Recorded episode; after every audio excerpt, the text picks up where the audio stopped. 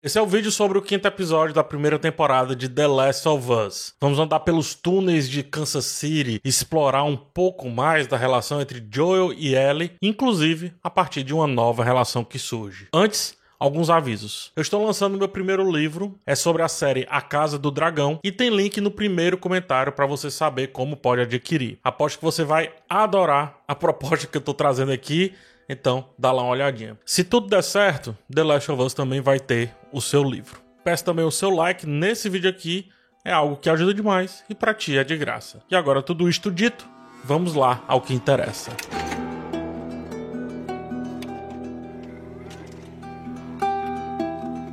Começamos o episódio com Henry e Sun entendendo como diferentes destinos se cruzam e se ajudam, se salvam. O episódio vem de uma simbiose de histórias, ao mesmo tempo que aprimora a simbiose entre os nossos protagonistas. Vários espelhamentos são propostos para que sempre estejamos conectados com o básico dessa história, Joel e Ellie, e ao mesmo tempo que ela continue avançando bastante. Henry protege Sam com muito afinco. Enquanto fogem, vemos que Kathleen tenta resolver a morte do seu irmão, e isso como se morte tivesse alguma solução. Caçar Henry representa vingança, e por isso ela vive em obsessão. Líderes obstinados são bem interessantes. Contudo, líderes obsessivos são muito perigosos. Só servem para tragar os liderados por um caminho sem fim, quase sem fim. Vingança, qualquer que seja, é o prenúncio da ruína. A Kathleen Kathleen, ela sabe que é cruel. Talvez saiba também que está nesse caminho. Ela sabe que é má. Indiferente, inclusive, do que pensem sobre isso. Por outro lado, Joel e até mesmo Henry viveram ou até vivem os dois lados. O da leveza, mas também o da crueldade. No outro episódio, Joel matou uma pessoa a sangue frio, o que não é tão diferente do passado contado por Henry. Entenda, eles não são maus, não é isso. Mas eles viveram um pouco esse lado. Sobrando então, agora, as suas desconfianças. Os dois são muito desconfiados. Sobrando também defender os seus protegidos, ver o seu próprio lado da história, traçar também as suas próprias obsessões, mas nunca se entregar a elas por completo. Ou seja, eles são antítese de Kathleen. E como Kathleen não tem mais o que proteger, então só lhe resta viver em culpa. Só que em vez de seguir, ela prefere perseguir. Ela está presa nas suas próprias ambições. Ao mesmo tempo que Henry e Sam tentam resolver as suas vidas, fugir no caso, Ellie e Joel também fazem a mesma coisa. O episódio anterior se cruza com esse em espaço e tempo. A mudança de ponto de vista traz uma reflexão interessantíssima. Em um mundo de caos, o improvável é a maior certeza que a gente tem. Porém, é preciso estar atento e também aceitar as soluções que a vida vai lhe dando. Joel tentou recusar a ajuda de Henry. Eu até acredito que os dois teriam conseguido prosperar, mesmo que separados e também aos trancos e barrancos. Mas a Ellie, ela não entende a vida do mesmo jeito do seu companheiro de aventuras, não mesmo. E isso é debatido um pouco mais à frente, lá no final. E também é por isso que eles são perfeitamente complementares. Para ela, mais vale estar acompanhada, longe do seu medo da solidão. Inclusive, mais vale isso do que qualquer plano que seja proposto. É como se, em companhia e apenas em companhia, ela conseguisse resolver as situações que aparecem em sua frente a partir da aleatoriedade que aquele contexto vive pedindo. Foi assim que ela conseguiu se resolver, inclusive dentro do campo de batalha. A relação de Henry e Sam debate sobre medo e faz esse assunto também passar para Ellie. Viver sobre uma máscara pintada de super-herói é não descartar o medo, mas conseguir viver com ele. Através dos desenhos, Sam ele deixava explícito que viver um personagem é sua forma de se desligar daquela realidade completamente transtornada. Henry, por sua vez, achava que devia protegê-lo com as pinturas em vez de protegê-lo com a própria capacidade do garoto de ter coragem através das pinturas, de se enxergar nas suas próprias criações e não é isso que o bom artista faz, e não é essa também a mesma situação para com a relação entre Joel e Ellie? Joel é a coragem para o medo de Ellie, por mais que nem saiba. E como troco, ela é quem o faz seguir em sua jornada, em seus objetivos. Henry é quem cuida de Sam, isso é inegável, visualmente está fácil. Mas Sam retribui isso fazendo-o vivo, fazendo-o ter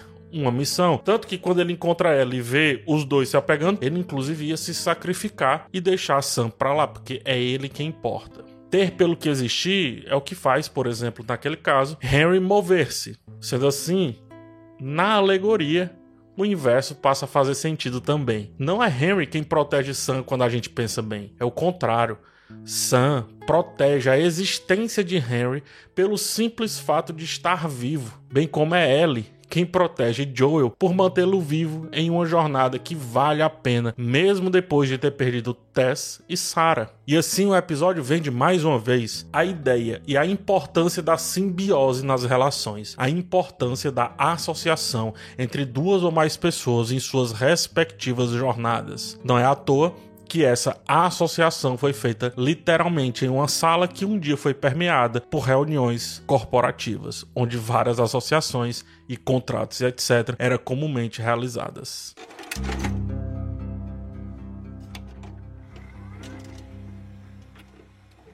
A aventura criada a partir da união das duas duplas vem com um novo tema. Não há como varrer a poeira para debaixo do tapete e esperar que ela não te faça espirrar mais. No mínimo, você vai imaginar que a questão estará resolvida e será surpreendido mais cedo ou mais tarde por ela. Henry tem a ideia de usar túneis abandonados por líderes daquele povo. Aqui é uma relação sutilmente poética. Túneis abandonados durante a escravatura lá nos Estados Unidos, como nos conta o excelente seriado The Underground Railroad, serviram de abrigo e também um meio de transporte para os negros que tentavam se desgarrar daquela vida cruel do chicote. Aqui deu parcialmente certo, assim como também muitas vezes não dava certo lá na realidade referenciada. Só que muitas vezes também a esperança de tentar era o suficiente para continuar avançando. Às vezes literalmente às escuras, sem saber o que ia encontrar do outro lado, uma arma ou a liberdade, ainda assim era melhor aqueles túneis se esgueirar como um rato do que morrer dia após o outro, dia após dia, em abuso e inanição social. Aqui no caso do seriado, em perseguição. Durante a fuga, um castelo é encontrado, um castelo enterrado e criado em desenho por quem ficou um tempo por ali. É a representação de que outros passaram e talvez outros ainda passarão pelos lugares que quem está no poder não quer encarar. Diga-se de passagem, um poder conquistado sob outro poder, mas que levou a caminhos iguais ou até piores, uma vez que não se faz o bom governo apenas para uso próprio, como vinha fazendo a Kathleen. Não dá para chegar a um bem comum através desse caminho egoísta, e naquele caso, o bem comum seria proteger a cidade do que acabou por parcialmente salvar os encurralados e levar a vida da líder obsessiva embora. Ella e Sam se conectam ao mesmo tempo que Joel e Henry se repelem, mas aqui tem um detalhe: Ellie joga futebol com Sam e a filha de Joel nos games e sutilmente aqui na série também jogava futebol, a Sarah. Joel observa e olha como quem não quer ver, olha como quem não quer sentir. Por mais que a guarda esteja um pouquinho mais baixa do que no episódio anterior,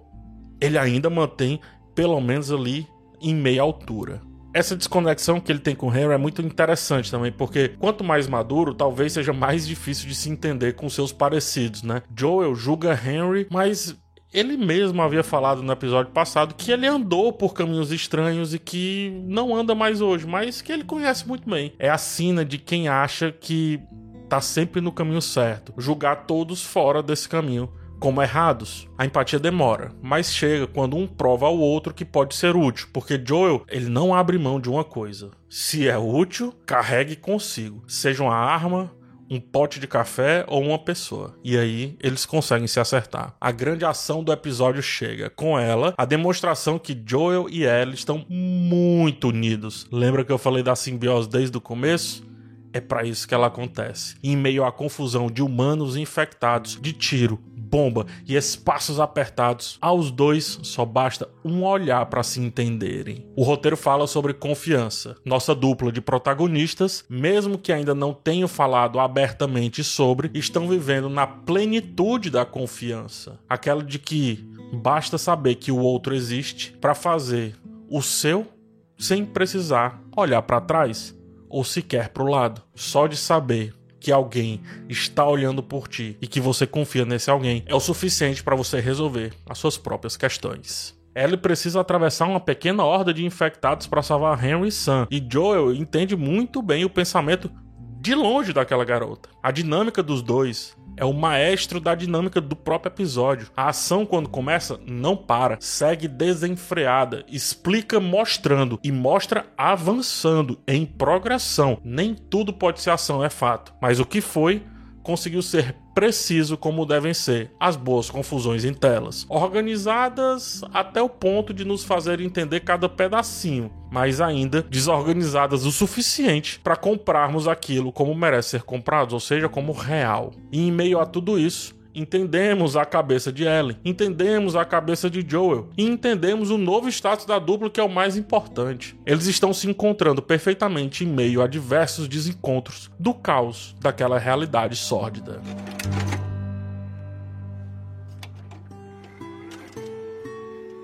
É muito bom estar em uma série que consegue valorizar o drama, ainda que esteja em um episódio muito frenético tudo no quinto episódio de The Last of Us foi feito para ação acontecer a contento. Não é um erro, não tem como enganar ninguém. Mas apesar disso, ao mesmo tempo, quase como quem não quer nada, funciona também para um desfecho que mostra a maior força dessa série: saber lidar com a autenticidade do real. As alegrias são seguidas de dores. Dores podem ser seguidas por outras alegrias, é fato, mas só se o real dentro daquele imaginário permitir. E dentro daquela realidade é muito difícil quando ele permite que isso aconteça. The Last of Us não vira o rosto para o pior, ainda que trágico assim como Ellie também não virou o rosto para as mortes que passaram por sua frente, mesmo que tivesse prometido não deixar uma delas acontecer. Menos ainda, ela não vira o rosto para o seu horizonte, sua missão herdada em vida através de Joel, seu amigo, companheiro, protetor e também protegido. Por mais que os novos amigos tenham ido embora, talvez Joel seja o suficiente para a sagacidade de viver em companhia da jovem. Não estar sozinha é o mínimo suficiente para ela. É o seu café. E só assim o seu maior medo vai sendo vencido. Entre amadurecimento, vitórias e derrotas, em um mundo que teima em desfazer qualquer lapso de esperança, só resta seguir e esperar mais uma encruzilhada, ou quem sabe um novo problema, quem sabe uma alegria, ou por que não, também uma tristeza. Esperar mais um lapso de realidade um lapso de verdade, em uma existência que não passa de um amontoado de me desculpe justos e injustos, porque muitas vezes o me desculpe é o que resta. A vida ela é bem maior que nós e The Last of Us prova isso perfeitamente. Nós somos nada. Mesmo que nos achemos tudo, somos o que dá para ser, até onde o nosso olhar alcança, até onde a nossa tristeza se esvai, onde a nossa alegria comove outra pessoa. Para além disso, não há culpa. É só a vida existindo do jeito que ela quiser existir. Há quem chame de destino, há quem chame de dia após o outro, e há quem não chame de nada, porque também não muda como você chama ou deixa de chamar. Ela não vem, ela segue independente de nós, e a nós nos resta seguir independente das que ficam pelo caminho.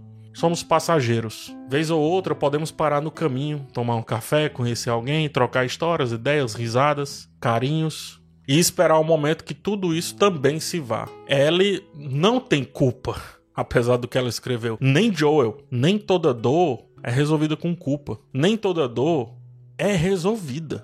Experiência e maturidade têm um preço altíssimo. Somos passageiros e dor é bagagem. Se arrumar direitinho, dá para carregar e seguir. E seguir é fazer viva qualquer que seja a realidade. Seguir sempre é a melhor solução. E na dúvida, Ellie, a nossa protagonista, segue e ainda chama o seu companheiro. Segue o teu destino, rega as tuas plantas, ama as tuas rosas. O resto é a sombra de árvores alheias. Fernando Pessoa, mas que pode ser perfeitamente aplicada à cena final do quinto episódio de The Last of Us. Belíssima cena, belíssimo entendimento que essa garota tá muito mais madura do que antes, principalmente se a gente olhar o primeiro episódio. The Last of Us avançou, Ellie avançou, Joel nem se fala. Agora é o momento da união. Agora é o momento da simbiose. A única coisa que o episódio trabalhou em todos os núcleos e a coisa que com certeza vai fazer sentido para daqui para frente em todos os episódios de The Last of Us.